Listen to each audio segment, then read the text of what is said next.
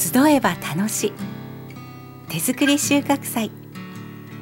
だんだんはみんなの拠り所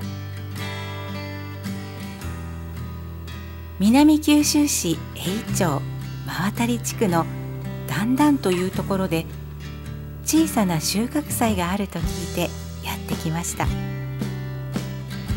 JR 指宿枕崎線の五両駅近くが会場のはずなのですがってみても車が何台か止めてあるばかりで人影がありません。間違えたかな？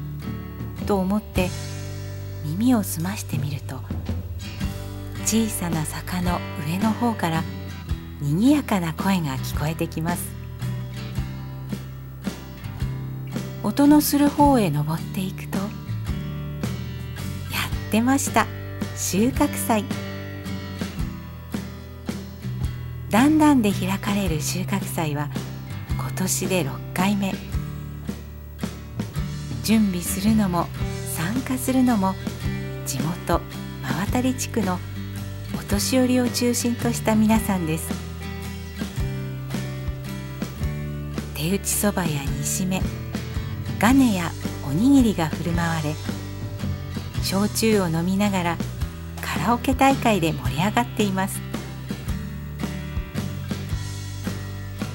踊り出す人もいて皆さん生き生きと楽しそう。ところでだんだんって一体何なんでしょう？世話人の上村治さん54歳に聞きました。性の居場所づくりが始まりなんです。もともと男の人は定年で職場を離れると居場所がなくなりがちなんです。この辺りに多い船乗りさんはなおさらです。そんな男性が孤立しないように気軽に立ち寄れるような場所を作ろうと思ったんです。生まれも育ちも真渡地区の上村さんは20年前に県外から帰郷して高齢者施設に就職。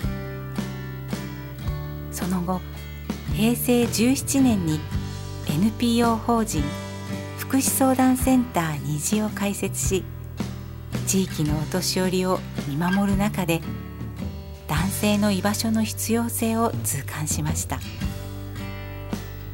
そこで相談したのが真渡西自治会長の中久保正樹さん77歳でした。みんなで話し合いをしてね。そうしてるとこの土地を提供してくれる人が出てきて別な人からはちょうど解体する家があるから解体を手伝ってくれたら建材をそのまま譲ってもいいっていう話があってね。それがこの建物。みんなで建材をここに運んで作ったんだよ。すごいでしょ。中を見てごらん。立派な梁があるよ。真渡地区は自治会が線路を挟んで東と西に分かれているのですがだんだんに提供された土地はちょうどその中間に位置していてみんなが集うのには絶好の場所。そこに男性がいつでもふらりと立ち寄れる場だんだんができたのです。平成23年11月のことでした。初めのうちは補助金を活用していましたが先々までだんだんの場と活動を維持していくためには自立が大切だとさつまいも作りを開始。耕作放棄地を引き受け今ではおよそ5反の畑でさつまいもを育てて焼酎メーカーに出荷。今年は40万円ほどの収入がありました。荒れた畑が減り資金も得られるという一石二鳥の成果です。こうして年に一度の収穫祭をはじめ毎月1回料理も片付けも自分たちでやる飲み会を開催。親睦を深めています。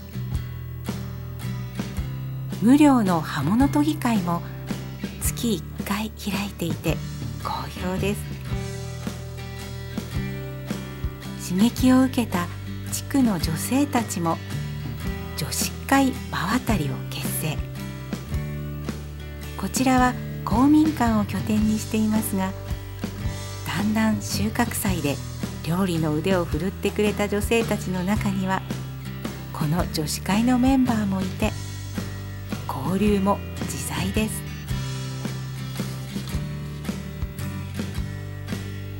男性の居場所としてスタートした団らんが今ではみんなが集える気の置けない場所になっています。